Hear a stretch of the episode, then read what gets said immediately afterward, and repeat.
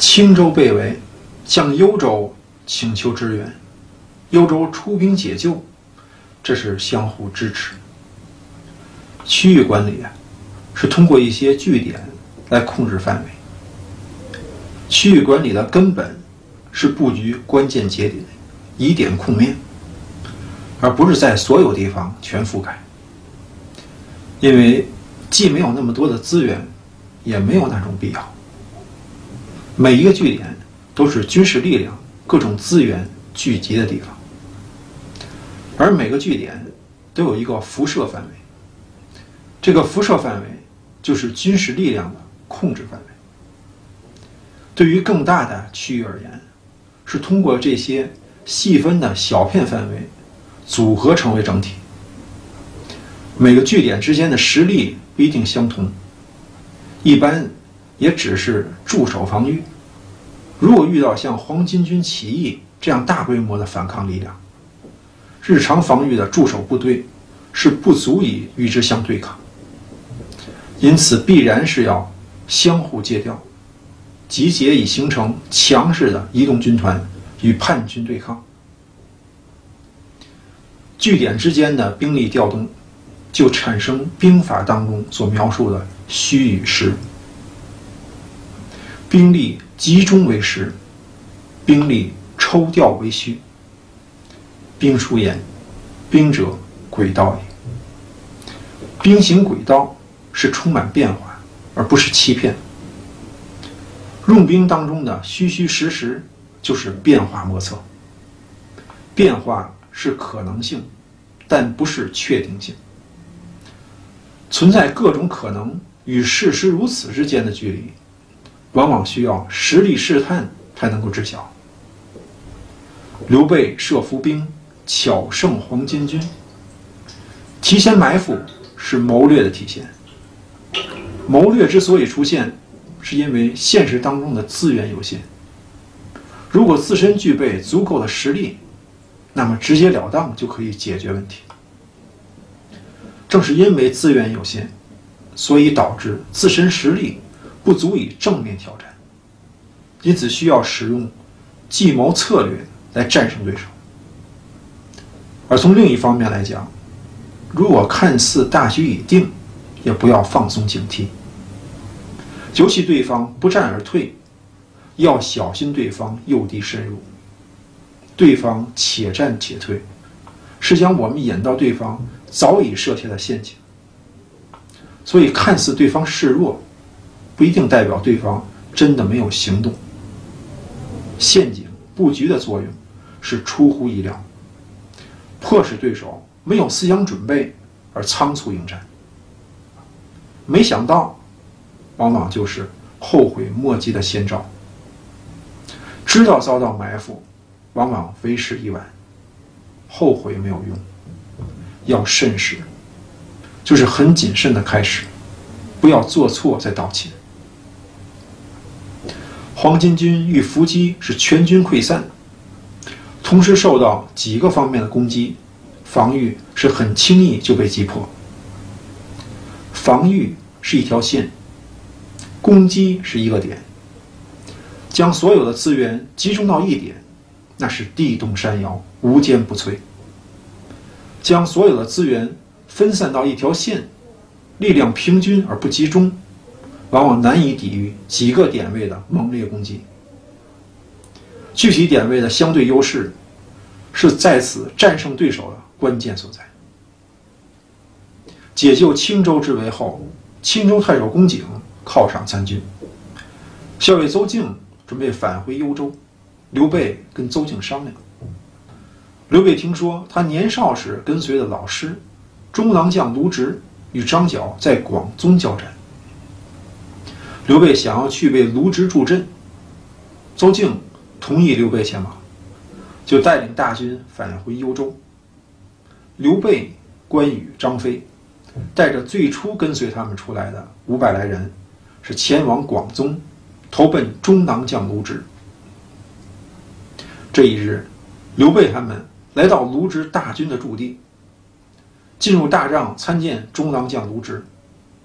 刘备行礼过后，讲明前来帮助卢植的来意，卢植很高兴，将刘备他们留在帐下听命。在广宗这里，中郎将卢植与张角的黄巾军是两军对峙。张角的黄巾军有十五万，卢植的兵力是五万，两军在此暂时未见胜负。卢植对刘备讲：“现在卢植这里与张角的黄巾军对峙，暂时没有太大的变化。而张角的弟弟张良、张宝在颍川与黄甫松、朱俊对垒。卢植让刘备不仅带着他们自己的五百来人，卢植再增援刘备一千官军，前往颍川打探消息。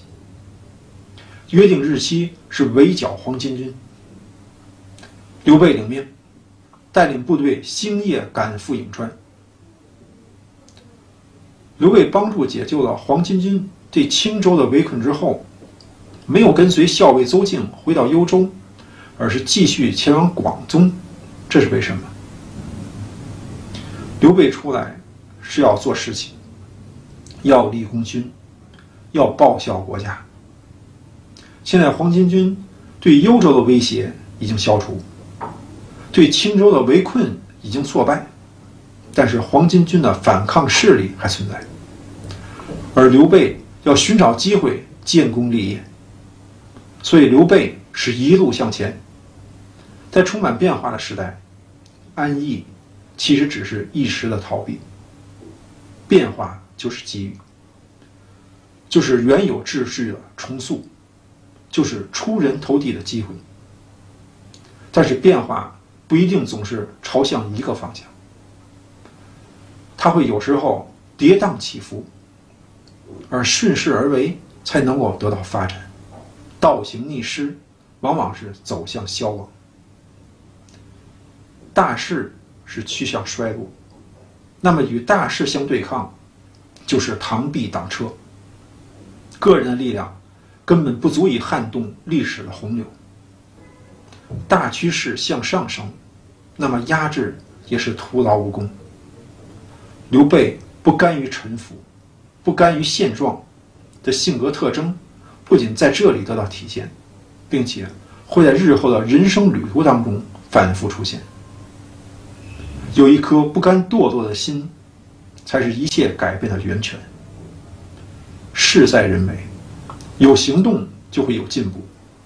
也许不是一天就能够达到，但是每一天都在坚持，就会有一天梦想成真。而刘备他们的到来，不仅帮助幽州太守刘焉消除黄巾军来犯的威胁，并且还帮助青州太守公瑾解救围城险些被攻陷的劫难。所以，刘备他们有功于朝廷，有助于太守刘焉。但是现在。幽州、青州都暂时无事，所以刘备他们想要继续为国平叛，前往广宗杀敌报国。校尉邹靖这边也没有太多的话讲。话说这边，黄甫松、朱俊领兵对战黄巾军。黄巾军是出战不利，退入长社，依草结营，就是在靠近杂草丛生的地带安营下寨。暂时驻军于此。黄甫松、朱俊发现黄巾军以草结营，他们俩人一合计，这以草结营当用火攻啊，在杂草丛生之处驻扎，那么一放火，还不烧个人仰马翻？于是当即下令，命军士每人带干草一把，暗地埋伏。等到夜间大风呼起，二更天以后。众人是一起纵火，黄甫松、朱俊各领一路兵马攻击黄巾军的驻地。这时，只见火焰冲天，黄巾军是人慌马乱，马不及鞍，人不及甲。这马匹也不装马鞍了，士兵也来不及穿甲胄了，黄巾军是四散奔逃。以草结营这个决策做出本身就没有考虑。遭遇火攻如何应对？资源的投入是要首先考虑风险，然后才是收益。当所有的资源都投入充满风险的项目，那么就要承担可能出现的损失。兵力是军事行动当中的资源，资源本身是抽象概念，资源代表可以运用，并且数量有限。决策层是决定资源流向，所以决策性失误所产生的负面影响，往往是致命的危害。也许用在黄巾军这里还不是很妥当，但是道理都一样，就是事关国家兴亡的大事，往往没有做错重来的机会。黄巾军以草结营，遭到火攻，黄甫松朱俊率领大军是杀到天光大亮。黄巾军这边，张良、张宝带着残兵败将是夺路而逃。张良、张宝正往前跑着。忽然，只见前方出现一路军马，是打着红旗截住了去路。为首闪出一员大将，此人身长七尺，细眼长髯。来的这位正是官拜骑都尉、沛国谯郡人曹操曹孟德。曹操的父亲曹嵩本来姓夏侯，因为是中常侍曹腾的养子。故改姓曹。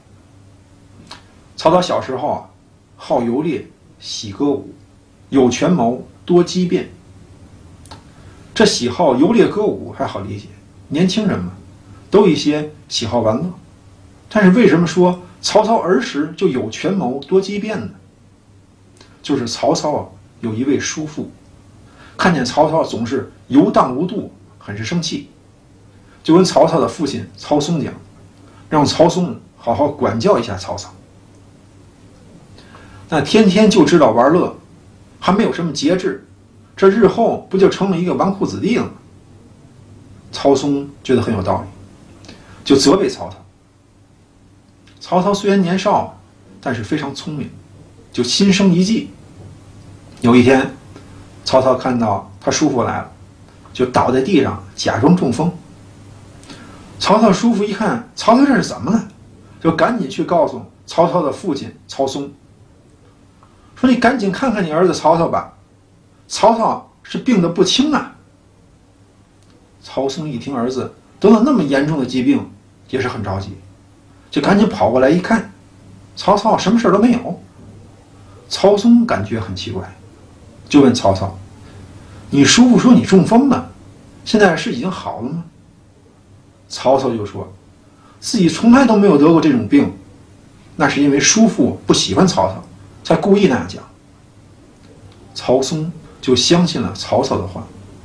从此以后，曹操的叔父再跟曹嵩讲曹操这样那样，曹嵩就不再相信了。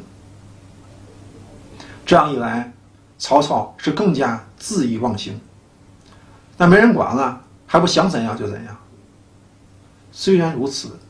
曹操还是遇到三次点化，对曹操后续发展起到了相当重要的作用。第一次是有人提醒曹操，天下快要进入乱世，必须要上天注定的人才才能够济世。那个能够安抚天下的人，恐怕就是曹操。后来的人更直接，说汉室已经不行了。安天下的人，就是你曹操了。